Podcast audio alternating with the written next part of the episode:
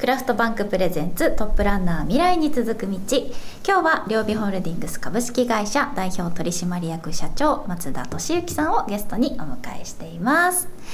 それでは松田さんここからはですねちょっとプライベートな質問をさせていただきたいなと思うんですが、はい、あのそもそもこの今のお仕事に就かれたきっかけっていうのは何だったんですか？私のまあ家業であるっていうことが一番大きなきっかけだと思うんですけども、えー、まあただ私実はあの、えー、兄弟3兄弟で一番下でして、まあ、あのそういうまあ、私がこの会社に入るっていうことはあんまり子供の頃は想定してなかったんですけどもただまああのちっちゃい頃からすごいバスの運転手さんとかタクシーの運転手さんに可愛がってもらったり、僕の憧れの対象がバスの運転手さんだったもんですからいつかバスの運転手さんになりたいなっていう気持ちを持っていたので小さい頃の夢はバスの運転手さん、そうですね。バス会社もあるこの会社に入れたのは幸せだなっていうふうに思ってます。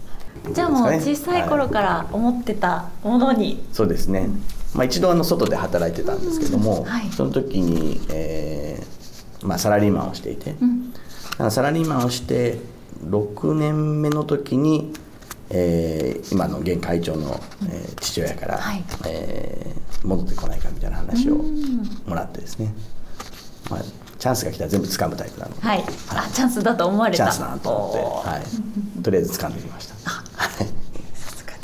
そして今爆心されてるわけですね。前に前に。そうですね。マグロみたいな性格なのであなるほど。こう、うんうん、全力で泳ぎ続けるっていうかでもそう毎日毎日こうね前に常に進み続けてるこうまあ生活をね人生を送ってらっしゃる中で、はい、お仕事以外の時間とかはなんかどういったことを楽しまれてるんですか？まあ、とにかく友人に会うっていうことをよくしますね。はい、いろんな話を聞いて、うんうん、はい。お話しするのが好き？そうですね。うん、お話したり、お酒飲んだり、うん、お食事食べたりっていうの結構好きですね。お酒は飲まれますか、はい、結構。そうですね。あの次の日に少し影響が出るぐらい。少しですよね、はい、少しだけ、ね、はい、少しだけ。はい。何やらこうちょっとウイスキーがお好きというふうにお伺いしたんですけれども、ね、まあ、一番好きなのは日本酒なんですけど、ね、あそうなんですか、はい、日本酒の後はウイスキー飲みたいなっていう。はい、なんかこう自分専用の樽をお持ちだとか。それは内緒ですね。あ、はい、いやいやあの実はあの 岡山に、はい、えー、宮下酒造さん。っていう、はい、まあ、蔵が日本酒の蔵があるんですけども、はい、そこがウイスキーも作られてるんですよね。そこにちょっとお願いして自分がこういうウイスキーを作ってみたいっていうことをお願いしたら、うん、その樽をで作っていただくことができたっていうことですね。はい、なんかこうご自身の名前が入ったとかまだ名前も何もついてないです。そうなんですか、はい、え今まだ作り中ですか？もう飲めますか、ね、あの3年経たないと実はウイスキーって呼べないんですよ、それまではスピリッツっていう名前になるんですけども、はいはい、まだ3年経ってないもんですからはい、まだスピリッツの状態で。あと1年半で3年経つ感じですかね、うん、そうするとウイスキーって呼べるんですけど今でも十分美味しいんですけどね。じゃあまだ飲んでないですか？そのスピリッツ飲みました。あ飲みました？はい大体定期的に行って飲んでる。お楽しみで。変化を楽しみあそうですよね。その変わっていくってことですよね、はい、そうなんですよ。はい。じゃあウイスキーになった瞬間がね、はい、また楽しみですね。そうですね。またあの、えー、出来上がったら飲みに来てください。あいいんですか、い、ただけるんですか、はい、た 学生時代とかは、えっと、どんな青年だったんでしょうか？学生時代はですねあのスポーツをずっと、まあ、スポーツは変わったスポーツなんですけど、ええ、あの馬に乗ってたんですよね。乗馬ですか。はい。もうほとんど毎日のように馬に乗ってました。えー、はい。私の家のそばに岡山大学っていうのがあってですね、はい、その岡山大学に、まあ、子供の頃にあの遊びに行くと、馬がいたんですよね。その馬の目を見た瞬間にもう馬が大好きになっちゃって。そこからまあ岡山大学に通い続けてちょっと乗らせてもらったりしてですね、はい、それから本格的に乗るようになって。はい。でまあ中学高校大学大学まで？途中まではい。へえはい、その乗馬のいいところってどんなところですか？乗馬のいいところは唯一動物と一緒にするスポーツなんですよね。唯一ですか、はい、確かに。さらに人間が主役じゃないんですよね。馬の方が、主役。なのでいかに人間は馬にの邪魔をしないようにするとか正確な指示をちゃんと出してあげることとかが必要なので、まあ、馬をやってたことによっていろいろ人生に影響があるなっていうふうに思ってます。えー、なんか私もそのホースコーチングっていうのかななんかその馬とこうコミュニケーションを取ったりこう馬と距離を縮めたりすることによって、その自分のその能力を磨くみたいなコースがあるみたいなのを北海道かどこかでやってるっていうのを聞いたことがあります。絶対いいと思います。はい。馬は人間をすごく見るので。そうなんです、ね、はい。あのコミュニケーションにしっかりとって信頼関係を築かないとまともに動いてくれないし。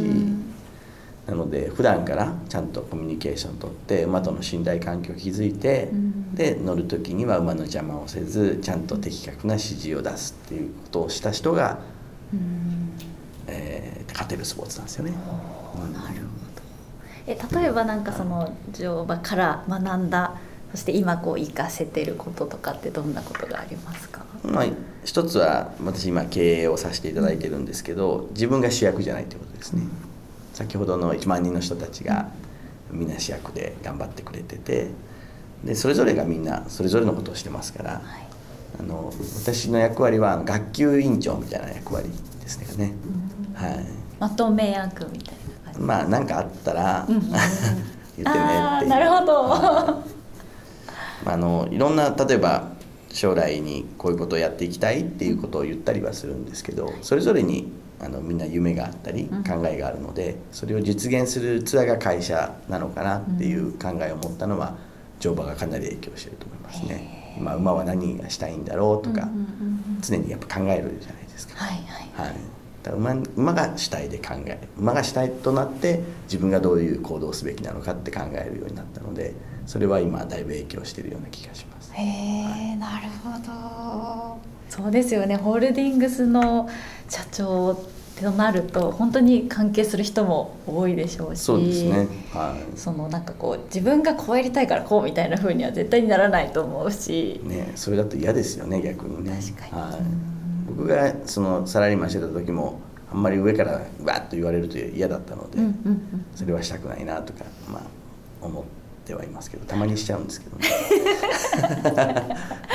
えらいでもちょっとこう反省の、はい、もしてしつつ、ね。はい、でもなんかこう今までお話しさせていただいてすごくなんかあの社員の方ともこう気さくにコミュニケーションを取られているんじゃないかなというふうになんかこうお察ししました、はい、社長飲み会みたいなのがあってあの僕がこの日にいるので誰でも来てくださいねみたいなのが2か月3か月に1回2か月に1回に一遍ですね。あるんですよ。だから結構飲んだりします、それは誰でも参加できるんですか、えっとですね誰でもにするともうとんでもなくなるそうですよねさすがに、えっと、この月からこの月の誕生日の人だったら誰でも。えー、はい、面白い。そんな感じですね。へえ、はい、それはなんかいろいろテーマ決めて、うん、この月からこの月の体育会系の人とか 文化系の人とかちょっとこうジャンルを絞って。うん、はい。面白いですね。い。い取り組み。確かにねもうそれだけこんだけね大きな会社になってくると、はい、あ確かに。誰でもってなっちゃうと。誰でもってなると、はい、とんでもないこと会社も止まっちゃいますしね。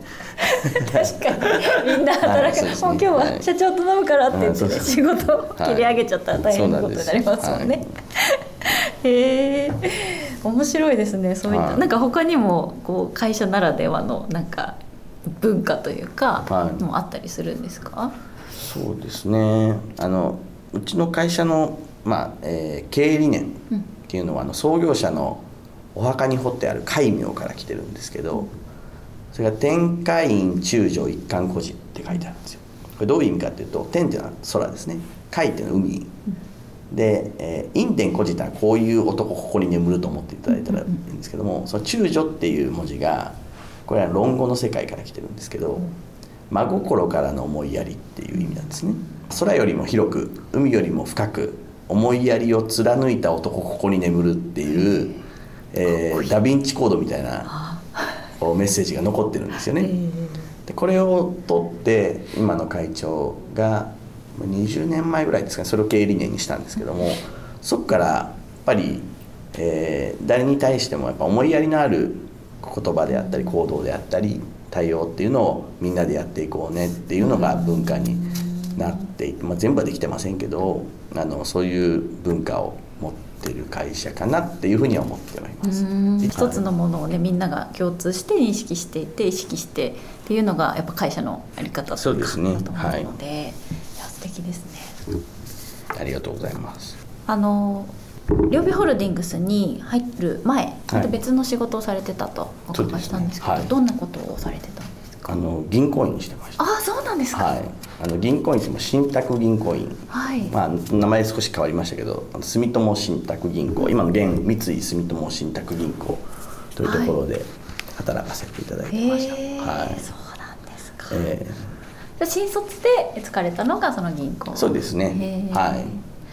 あのーまあ入ってからはあの個人であの担当で、うん。窓口でピンポンピンポンこうしてですね、あの預金通帳作ったり。うん。うん。お金数えたり、はい。振り込み手続きしたり、はい。うところからスタートして、はい、あとはまあ貸付をやったり最後はあの金融機関の担当をしてですね。地方銀行さん全国の地方銀行さんを担当して地方銀行さんの運用であったり不動産の取引であったりそれからまあ証券代行とか、うん。年金の運用とか、はい。こういうことを最後はやってました。はい。じゃあ結構お金にまつわる勉強というのはそこでできたって感じそうですね。は今のお仕事に役立ってる部分もやっぱりありますか？いそうですね。